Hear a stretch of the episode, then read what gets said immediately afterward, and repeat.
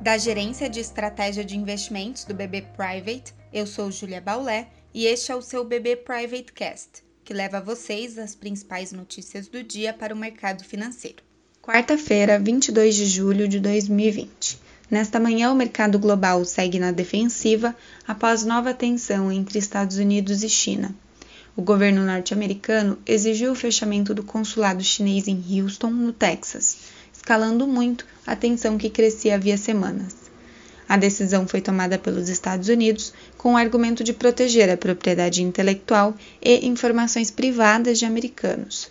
A China, por sua vez, reagiu prometendo retaliação e classificando a medida como ultrajante e injustificável. Especula-se que a China está considerando fechar o consulado americano na cidade de Wuhan. Portanto, os futuros de Nova York e as bolsas na Europa seguem em queda e o Ibovespa deve acompanhar o mau humor do mercado e realizar. O investidor ainda deve digerir o anúncio de queda de 3,5% da produção de petróleo e gás pela Petrobras no segundo trimestre, divulgada ontem no aftermarket.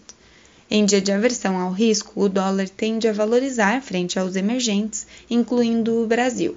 Mas vale citar que ontem o real se destacou em sua valorização ante o dólar, teve o melhor desempenho global e encerrou cotado a R$ 5,17. Em relação à curva de juros, o mercado acompanha hoje a entrevista do presidente do Banco Central, ainda em meio a apostas divididas sobre a Selic em agosto. Com a agenda de indicadores esvaziadas hoje, teremos como destaque no Brasil a prévia de confiança do consumidor de julho e os dados de utilização da capacidade instalada de junho, além do balanço da VEG. Lá fora, teremos como destaque nos Estados Unidos a venda de casas usadas e o relatório semanal de estoque de petróleo, além dos resultados trimestrais da Tesla e Microsoft. Acompanhe também nossos conteúdos pelas nossas páginas oficiais de Economia e Mercado no LinkedIn e nosso canal no YouTube com a playlist BB Private Talks. Obrigada e até a próxima!